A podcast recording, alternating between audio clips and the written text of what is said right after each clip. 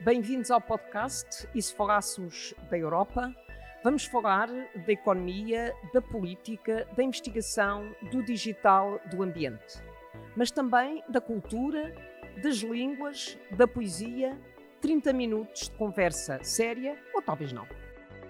Muito obrigada, João, por teres aceitado participar no podcast E se falássemos da Europa? Uh, e, portanto, vamos falar da Europa.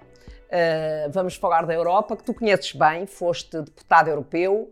Uh, e foste deputado europeu num tempo diferente, foste deputado europeu antes do Tratado de Lisboa. Uh, quais eram, digamos, as, as insuficiências ou a dificuldade da ação do Parlamento Europeu que tu sentias nessa, nessa altura? Para podermos comparar experiências. Bem, antes de mais, eu queria agradecer o convite, que me honra e que me dá, sobretudo, prazer. Eu fui candidato em 93 numa lista que foi encabeçada na altura por António Vitorino, a convite do António Guterres, que é hoje secretário-geral das Nações Unidas. É, e acumulei uh, o meu mandato no Parlamento Europeu durante um ano só, com o meu mandato de vereador na Câmara Municipal de Lisboa, porque eu era autarca desde 89, desde finais de 89, uh, na Câmara Municipal de Lisboa. Portanto, prescindi do meu tempo na Câmara Municipal de Lisboa, mas fui dos poucos deputados nessa altura que fiz o vai e vem permanente entre Lisboa e Bruxelas e ou Estrasburgo, não é? Uh, estávamos numa fase em que ainda éramos só uh, eh, 15 membros, 15 países membros do Parlamento Europeu. E as complicações de natureza institucional já eram grandes. Uh, eu, eu, devo dizer que eu aceitei o convite que o Guterres me fez nessa altura porque queria conhecer por dentro a mecânica europeia. Uh, tinha algum contacto uh, como autarca e também como interessado na vida política europeia, mas não conhecia por dentro. E nessa altura ainda não era casado com uma belga, portanto, depois ganhei uma mais-valia em termos também de, de ligação com a Bélgica. E, e, acho que fiquei a conhecer razoavelmente, embora lá tenha estado só um ano. Depois prescindi do meu mandato, renunciei ao meu mandato, quando chegámos às eleições legislativas e antes, antes das eleições legislativas, não queria que se pensasse que estava a condicionar a minha, a minha renúncia a termos ganho ou não as eleições legislativas, como ganhámos em 95, foi Exato. quando o Guterres depois foi Primeiro-Ministro. Uh, uh, o sentimento com que eu fiquei é que a Europa estava a ter dificuldade em governar-se a si própria. E, e, e, houve ali uma tentação grande de alargar antes de eh, fazer as reformas institucionais que, na minha perspectiva, se impunham. E, portanto, há ainda alguma dificuldade nesse plano, embora o Tratado de Lisboa e outros tenham melhorado as coisas. Mas, mas há, como é manifesto, eh, dificuldades em tomar eh, grandes decisões, nomeadamente de matéria estratégica. Mas uh, estamos a falar de 15 Estados-membros.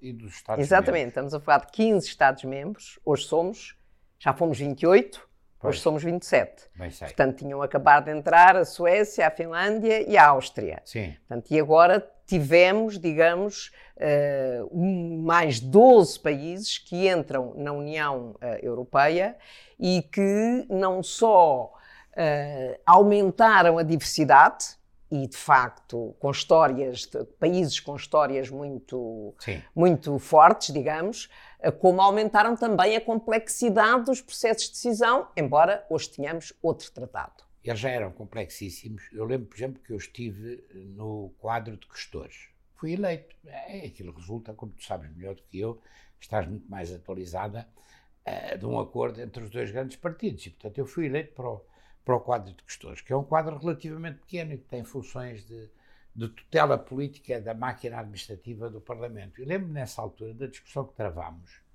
sobre uh, as cabines de tradução, e nomeadamente os catalães e outros que estavam a querer que houvesse tradução simultânea também para as línguas minoritárias. Línguas, algumas línguas minoritárias. E, portanto, eu disse, isto já é uma complexidade. Havia, salvo erro, nessa altura, é, 11 línguas e agora há 24. 11, 11 cabines de tradução. Era uma coisa impressionante. É, agora há 24. Agora, pois, agora, vamos lá ver. eu, eu acredito profundamente, deve ser dos poucos que ainda acredita a fundo no projeto europeu, porque acho que foi o projeto mais revolucionário, eh, no sentido positivo da expressão revolução, e ela para mim tem quase sempre um sentido positivo, que foi feito na Europa e no mundo, talvez no último século. E, e, que tem, eh, infelizmente, na minha perspectiva, eh, tem estado aquém daquilo que seria desejável. Mas mas, mas também não há que exagerar na visão negativa das coisas, porque apesar de, apesar de estar aquém daquilo que é desejável, tem sido algo de profundamente positivo para a Europa e para o mundo. Eu gostava, evidentemente, que eh, tivéssemos uma política, sobretudo externa, muito mais desenvolvida do que aquela que temos, mas eh, apesar de tudo, e, e sobretudo nestas três grandes crises que sucederam hum. uh, com uma grande rapidez, viu-se que a Europa melhorou muito em termos do seu comportamento. A crise financeira de 2008-2009 foi para mim um péssimo exemplo. Sim. Mas eu, eu, reconheço que a senhora Merkel, de cuja família política, como é sabido, não fazemos parte, uh, melhorou muito entre a crise financeira. Não, aprendeu muito com a crise financeira muito, e porque a Alemanha aprendeu, também sofreu contrariamente. no sentido positivo. Exatamente. Portanto, eles, eles também uh, o papel o papel negativo daquele ex-ministro das Finanças alemão também parece-me que, que houve ali uma marca pessoal que também foi particularmente negativa. E depois, na, na crise COVID. do Covid e na crise dos refugiados, o comportamento dos grandes países, nomeadamente da Alemanha, foi completamente diferente. E agora, neste contexto internacional muito complicado que estamos a viver, seguramente o mais complicado desde o fim da Segunda Grande Guerra Mundial e o mais dramático, uh, também acho que a Europa tem estado melhor. Claro que eu não gosto de, de ver o senhor, o senhor o compatriota da minha mulher, uh, portanto, meu compatriota por afinidade, o senhor Luís Michel, Louis Michel. a fazer Carlos aquelas Michel. cenas que fez com Charles a senhora Michel. Úrsula.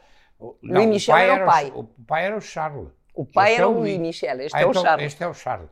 Eu ainda conheci o Luís como primeiro-ministro. Quando, ah, primeiro quando cá veio com o rei da Bélgica, eu estava com o presidente da Câmara e, portanto, tive que os receber. Era, aliás, um homem simpático. Mas que é aquela cena lamentável com, com o Erdogan na Turquia, com a senhora Ursula.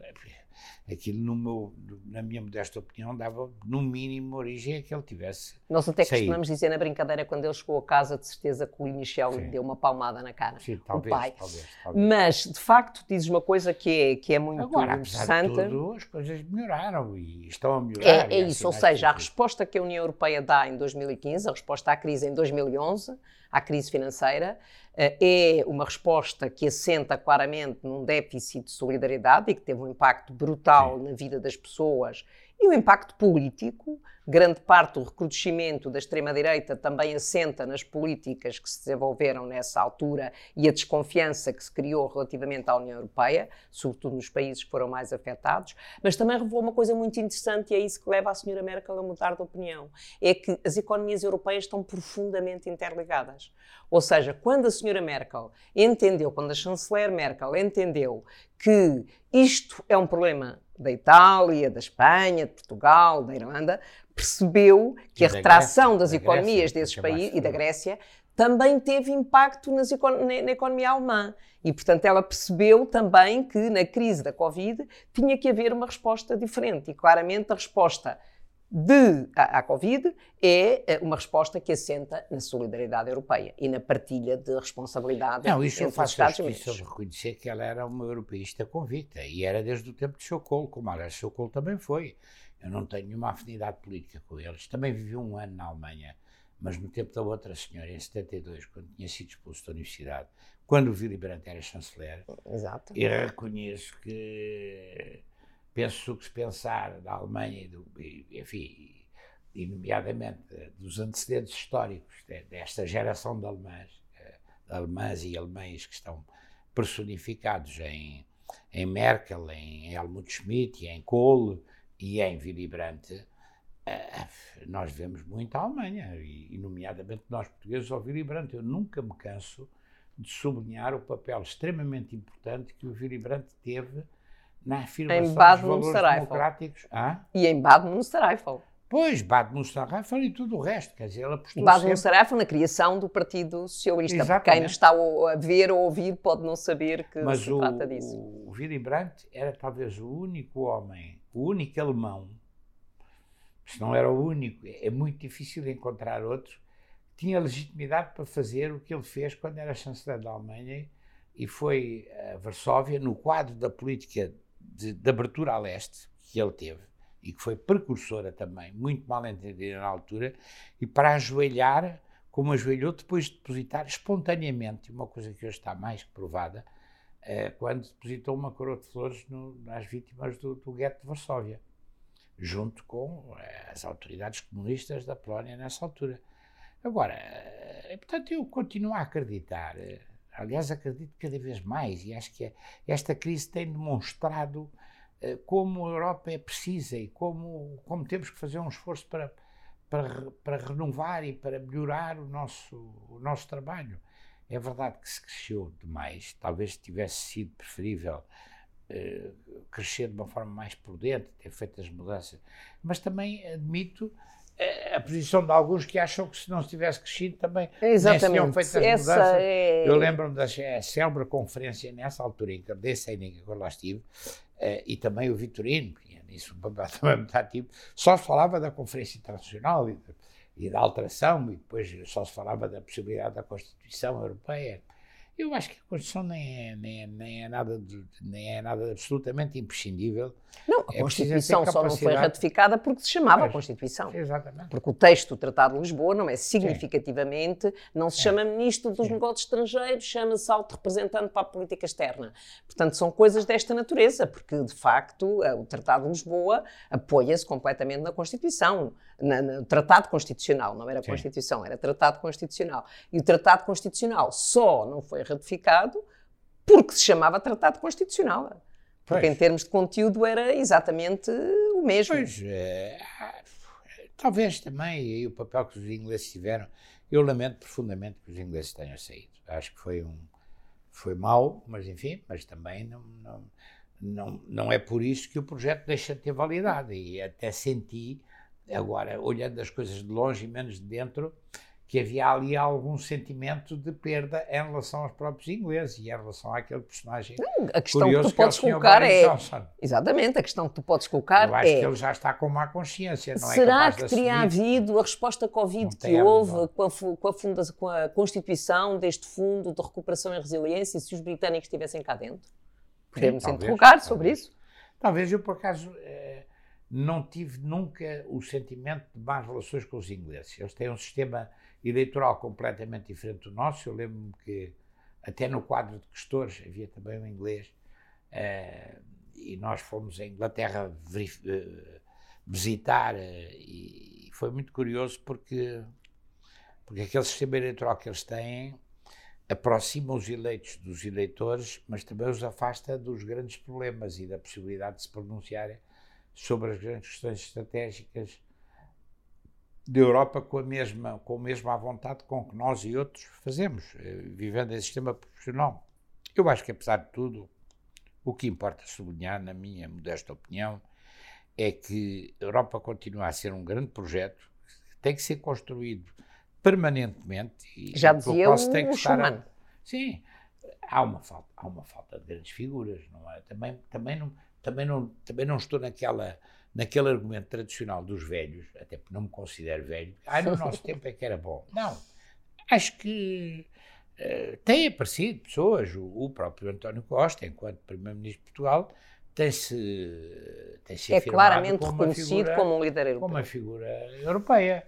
Agora, não há ali, quer dizer, já não há, não, não há Schumann, não há, não há o Delors, eh, eh, era preciso ali, por exemplo, o Juncker, que era um senhor extremamente simpático, depois também fez umas cenas lamentáveis, quer dizer, eh, tem que se evitar. eh, o, Michel, de quem estávamos a falar, é que eu tratei por Luís, mas que era Charles, também escusava de ter feito aquelas coisas. eh, a, a- a senhora, a senhora à partida tem uma grande simpatia por ela, a Úrsula, mas ainda não percebi se aquilo tem consistência. Pareceu-me ter nesta crise da. Agora, há quem me diga, mas eu não vou citar as minhas fontes, Claro. que aquilo também é muito virado para o mediático. Mas o mundo contemporâneo vive todo destas coisas. Quer dizer, nós vemos os presidentes dos Estados Unidos e até da Rússia a comunicarem pelas redes sociais e pela, e pelos twitters e por essas coisas e a pensarem. Esse é um dos, é um, é um dos grandes desafios do mundo contemporâneo e também da Europa, que é como é que nós adaptamos um, um quadro democrático sólido como é o nosso na, na, na Europa estas mudanças todas de comunicação que se verificaram, não é? E estas alterações. Eh, Mas relativamente a Juncker, que fazia aquelas cenas gagas de vez em quando, não era?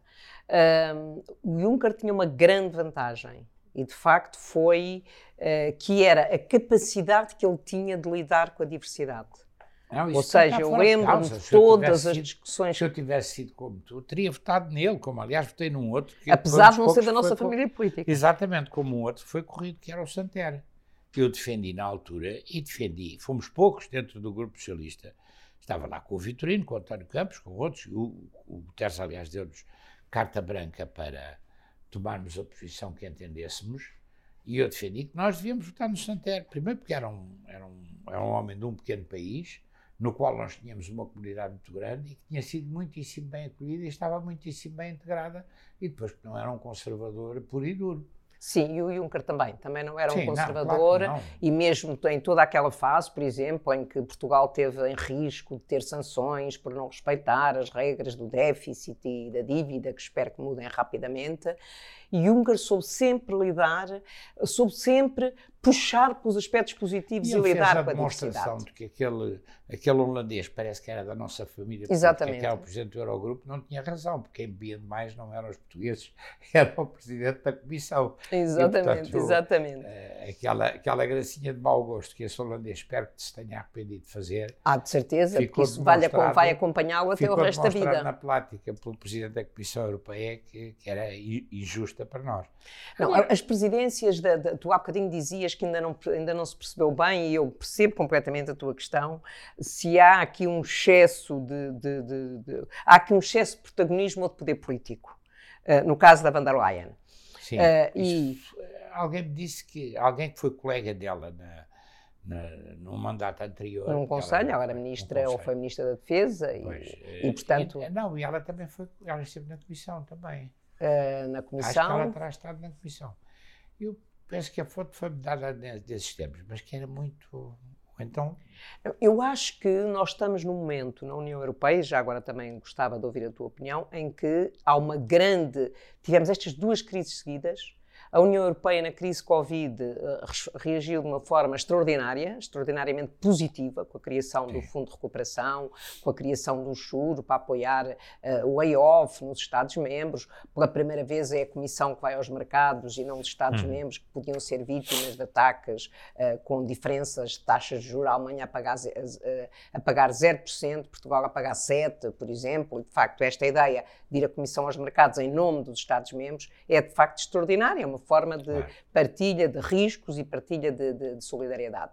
Uh, neste caso, no caso da Ucrânia, estávamos nós nessa, digamos, nessa onda positiva e temos de facto a Ucrânia e, e há hoje uma maior unidade entre os Estados-membros que existia antes. Evidentemente, também há uma razão pela qual há mais unidade. É porque os principais afetados são a Polónia, a Roménia, os países de fronteira, e tiveram a solidariedade dos países ocidentais.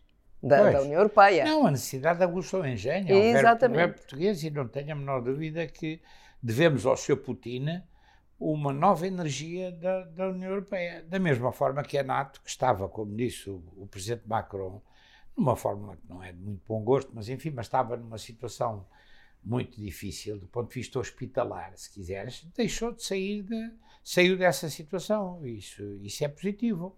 Não, e o compromisso de 2000. Agora e... falta aqui uma política de defesa, quer dizer, isto ainda está tudo. Eu, eu, eu estive muitos anos nas coisas, no Parlamento, eh, ligado às coisas da defesa e sigo isso com muita paixão.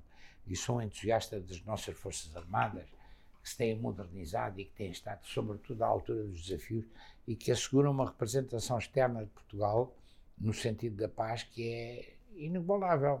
Até às vezes melhor do que o próprio Ministério dos Negócios Estrangeiros com uma presença por todos os continentes. Agora, era preciso dar um salto também. Eu acho que isto. Mas a Comissão, vai, a, União Europeia, a Comissão Europeia vai abrir, uh, vai abrir um processo de aquisição conjunta de equipamentos sim, sim, por parte dos vi, diferentes Estados-membros, por um Não, lado, e, e, por outro lado a história dos 2%, que é um compromisso. 2018, sim. em cada Estado-membro, penso que é 2018, deve utilizar 2% do seu produto interno bruto uh, para a defesa e praticamente muito poucos Estados-membros cumpriam isso, a começar pela Alemanha, e hoje já decidiu que vai cumprir pois. esse objetivo. Pois vamos ver, mas eu acho que sim, eu acho que sim, é a tal, é a tal fórmula da necessidade de aguçar o engenho, aguçar o engenho, há também quem, quem, quem, quem faça reparos uh, ao facto da Alemanha se estar a rearmar, porque a verdade é esta. Ah, sim, sem isto, dúvida.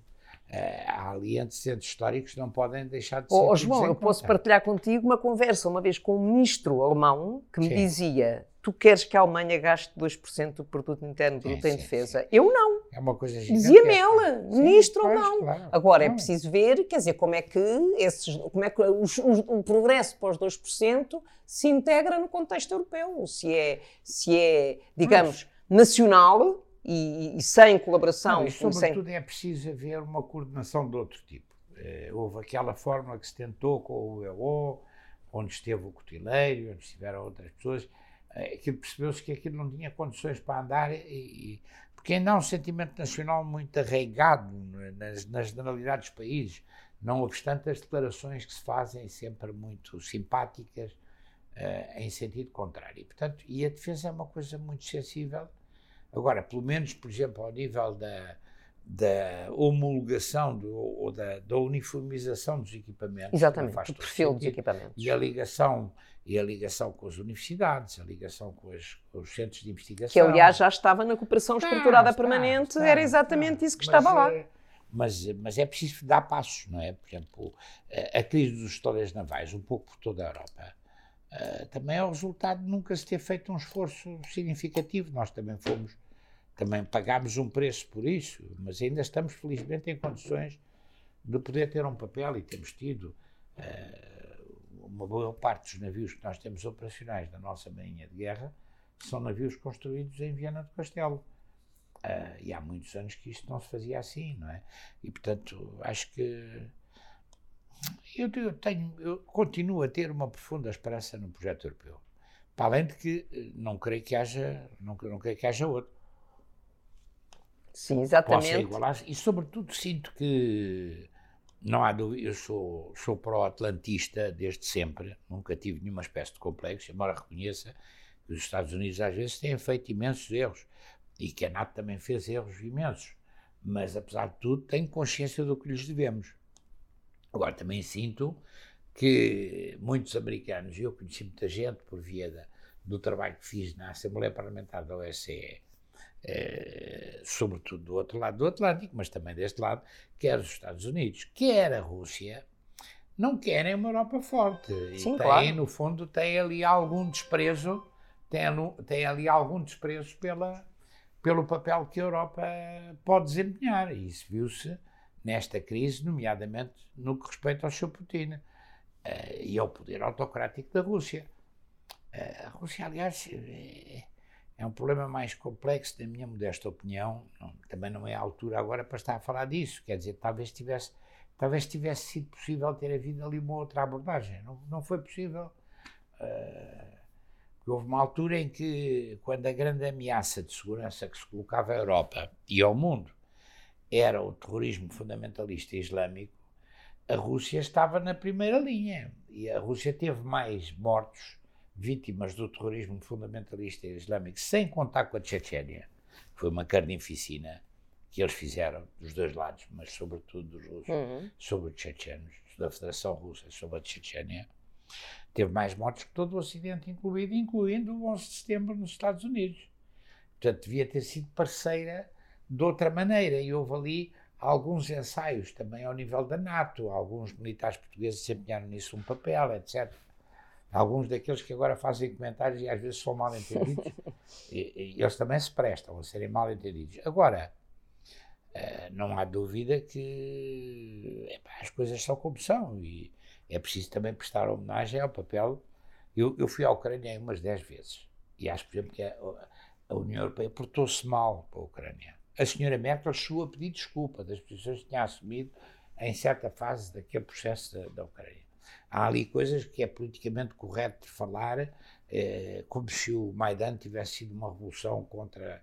Eh, bem, a extrema-esquerda diz que houve um golpe eh, fascista ou proto-fascista quando foi Maidan. Eu estive em Maidan dezenas de horas. Está lá uma, uma colega, uma camarada nossa, que é a Isabel Santos, com quem fui a Maidan mais do que uma vez nessa altura. No, no ano crítico, foi o ano uh, 2014. 2014, 2014. Como, aliás, tinha acompanhado, por exemplo, também a guerra, a guerra entre a, Geórgia e a Rússia, em 2008. Em 2008, eu tinha acabado de ser eleito presidente da Assembleia Parlamentar da OSCE. E fui quer a Moscovo, quer a Tbilisi nessa altura. É, e a Geórgia é uma coisa diferente, porque a Geórgia, o ataque não partiu da Rússia, partiu da própria Geórgia, com um poder democraticamente eleito, de um tipo, aliás, fantástico, é, que é um personagem, é uma personagem é, fantástica, que é o Mikhail Saakashvili, que já está da cadeia, depois também já foi responsável pelo foi governador de, de Odessa, etc. Mas é, é aquilo a abordagem daquela questão não, não pode ser eh, numa lógica estritamente maniqueísta. Embora neste contexto, obviamente que é o, eu acho que o nosso dever é estar com os ucranianos, foram vítimas de uma agressão, de uma agressão, de uma barbaridade inacreditável. E ver o que aconteceu em Mariupol, o que está prestes a acontecer e já está a começar a acontecer em Odessa, que é uma das cidades mais lindas que eu já vi na minha vida. Estive mais de uma vez. Estive lá, nomeadamente a seguir àquele designado massacre, quando na Casa dos Sindicatos morreram queimadas à volta de 30 pessoas. Portanto, acompanhei isso tudo muito. E os, a segurança da OSE não queria que nós lá fôssemos. E nós tínhamos lá, eu fui com o Nuno Paixão, que é um quadro da Assembleia da República, e nós tínhamos lá portugueses, que aliás eram responsáveis pela maior cimenteira da Ucrânia, que era em Odessa, que era da Teixeira Duarte, da Simpor, completamente uhum. gerida por portugueses, e nós dissemos, nós não precisamos de proteções nenhumas especiais, porque nós portugueses não somos um povo pacífico e felizmente temos uma rede muito boa de apoio por todo lado. Agora, neste contexto, quer dizer, tendo, tendo Putin cometido um, um crime que eu julgava impensável e uma insensatez inacreditável, que foi ordenar um ataque. Eu, três dias antes, não era capaz, não, não era, reconheço que não seria capaz de imaginar que fosse possível fazer uma coisa desta. Eu, eu não conheci o Putin nunca, mas fui várias vezes a Moscou, conheci bastante o Lavrov. Bem, o Lavrov. O Lavrov é um tipo de grande categoria. Sim, sim. É um tipo de grande categoria. Viveu seis anos nos Estados Unidos, fala inglês melhor que eu, arranha francês, não fala tão bem como eu francês. É, é um tipo culto. Como é que é possível que um homem com aquele nível de preparação e de cultura, diga as barbaridades que ele tem dito. É verdade, como é que, também é que eles inventaram, eles inventaram aquela história dos nazis. É uma coisa completamente inventada. Eu esfiei três missões de observação das, das eleições. Na, eu, esfiar mesmo, não era? Também fui membro de outras. Quando foi eleito Yanukovych, quando foi eleito o Poroshenko, que foi o último antes do, agora do Zelensky, Zelensky. que eu não conheci pessoalmente. O Zelensky é, de facto, uma carta fora do baralho. Fantástico. E eu presto-lhe aqui uma grande homenagem, porque é um tipo de grande categoria. Há uns tipos, sobretudo à esquerda, que acho, fala com desprezo, era ator. Agora, de ter sido ator, muito bem. É um tipo que comunica de uma forma extraordinária. Por isso mesmo. Dois dias depois as pessoas dizem, ah, ele já não está lá, já deve estar nos Estados Unidos. Ele deu aquela resposta magistral, magistral. Quer dizer, eu não preciso de um táxi em francês. Eu não preciso de um táxi, eu não preciso de transporte, eu preciso é de armas para me bater. E nunca saiu de Kiev, tem estado a receber, espero que esteja a receber hoje ou amanhã, e não estou a cometer as inconfidências que cometeu o Presidente da República, o nosso Primeiro-Ministro, em Kiev. E honra-lhes seja por estarem juntos lá. Agora, aquilo. Uh, eu não, nunca pensei que aquilo fosse possível, porque aquilo é de facto um disparate. Eu acho que é o, o, o Charles. Uh, como é que se chama o homem que é? É belga e que, foi, que ainda está vivo, que foi secretário-geral da NATO durante muitos anos e foi também membro de um governo socialista na Bélgica é o Charles Michel, sabe? Não, não Luís não. Michel é o outro. Uh, uh, não, não, Charles Sim, tem o nome meio Flamengo, mas ele Sim, não é eu Flamengo. Sei, eu sei de quem é que tu estás eu a falar, mas também não me lembro Vili, do nome. Mas não é o Willy Martins, é um, é um outro. Ele, ele deu, uma, deu uma, uma entrevista, salvo erro, ao Soar, que é um dos melhores jornais sim, da terra sim, dele, como tu conheces, portanto em Bruxelas, é indispensável ler o Soar. E, e ele diz que o, o, o Putin, entre outras coisas, cometeu o crime de tornar tudo imprevisível, porque aquilo é de tal maneira irracional, introduziu ali um coeficiente de irracionalidade que é uma coisa muito perigosa. E, e como disse o, Jorge Almeida Fernandes, que é um grande comentador de política internacional do público, escreveu em tempos, e eu também já citei até em público várias vezes, porque, porque tem esse sentimento também. Ali o que é preocupante não é a força dos russos, é a fraqueza que eles têm demonstrado conjugada com as armas nucleares.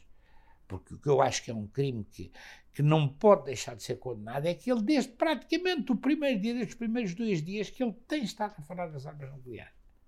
E de uma forma inacreditável, porque eu vi a, dizer aos, como todos vimos na televisão, a dizer aos militares, ao Ministro da Defesa, fardados, o dispositivo nuclear tem que estar pronto em, a, responder no segundo em que for preciso. E, é, admito que seja bluff, espero que seja bluff, e desejo que seja bluff. Mas, de qualquer forma, sabendo que aquele poder é um poder autocrático, onde não há contrapoderes, porque quando o Trump, o seu Trump, que eh, as pessoas já não se lembram, mas o Sr. Trump teve pelo menos uma ajuda muito substancial do Sr. Putin para ser Presidente dos Estados Unidos. Sim, claro. Isto dá uma prova da nossa fraqueza. Claro como, aliás, a senhora, a senhora francesa, como é que ela Le Pen, também estava a caminho de ter essa ajuda, e como outros tiveram, até, até e se diz que o Chega, o, Chega, o Chega também já estava na, na calha para ter alguns apoios, etc. Bem, a verdade é esta. Quer dizer, quando o, o, o Trump, eleito Presidente dos Estados Unidos, uh, tem aquela crise com, com, aquele jovem responsável da Coreia do Norte e diz, eles, se eles dizem uma coisa parecida com aquilo que o, o Putin agora tem dito, e até o próprio Lavrov disse, vão se arrepender porque nem sabem o que é que nós temos uma resposta que já não estarão cá para, para avaliar, é, é insinuar que ia lançar uma bomba, dar ordem para lançar Sim. uma bomba atômica. No dia seguinte, o chefe de Estado-Maior-General das Forças Armadas Americanas disse com aquele arzinho todo respeitoso: bem, o Sr. Presidente tem os poderes que tem e tal, e nós respeitamos o Sr. Presidente, mas uh, a decisão de, de, utilização da arma atómica tem contrapesos, o Senado, ou não sei o quê, a Comissão de Defesa, o próprio, o próprio Estado-Maior das Forças Armadas. O problema ali é que não há esse tipo de contrapesos no sistema Checks and balances. Da, da Rússia e, mas também não se sabe até que ponto é que. É, porque há sempre alguém que tem que carregar no botão e não, sim, sim, não, sim. é um e num caso daqueles nunca pode ser um subalterno tem que ser uma pessoa com o mínimo de preparação agora que isto é um crime inacreditável é que temos eh, mais de 10 milhões de pessoas deslocadas umas internamente e mais de 5 milhões uh, externos. deslocados externos uh, refugiados é uma coisa inacreditável e sem nenhum pretexto consistente, porque dizer nazis, eu estive lá, nunca vi, nunca vi nenhum grupo nazi com significado. Há, há menos nazis na Ucrânia, da experiência que eu tive das várias eleições em que estive, do que há na Rússia, onde há proto-nazis também, tipos a fazerem. Agora, há ali um complexo histórico de culpa porque, evidentemente, o que o Stalin e o, e o, poder comunista soviético fez no final dos anos 20 e início dos anos 30 na Ucrânia, que era o celeiro da União Soviética, sim, foi sim. um crime inominável, aquilo que os ucranianos designam por Golodomor. Foram milhões de pessoas que foram mortas de fome, para além das que foram lançadas para o Gulag no combate contra os camponeses, os camponeses abastados e não abastados. Aquilo foi uma coisa inacreditável. De tal maneira que, de facto, quando os alemães entraram em 41, quando, em 40, quando, 41, quando atacaram a União Soviética, eh, e só foram travados lá na zona da, da, agora da base, da base naval de Sebastopol, Sebastopol. Eh, houve uma primeira fase, talvez uma semana, porque os alemães também se encarregaram rapidamente de desfazer a ilusão que podiam ser libertadores, não é? Mas houve uma primeira semana em que a, a, a condição as, as, as, dificuldades eram tantas em que os ucranianos viviam. Aliás, há romances e há ah, histórias sobre romances, isso. Sim. Uh, as Benevolentes, de Jonathan Little, que é uma coisa fantástica que eu recomendo vivamente. Quer dizer, eh, e portanto é daí que eles, eles têm esse complexo de culpa. Têm esse complexo de culpa em relação ao que fizeram os ucranianos. Agora, O que é facto é que estamos todos a sofrer com esta, com esta guerra, quer os ucranianos, quer a União Europeia, e vamos ver qual é. E a própria Rússia vai fica. sofrer muito. Exatamente. Provavelmente Exatamente. já estará a sofrer muito. Exato. Muito obrigada, João. Muito obrigada Obrigado. por teres participado no E se falássemos da Europa.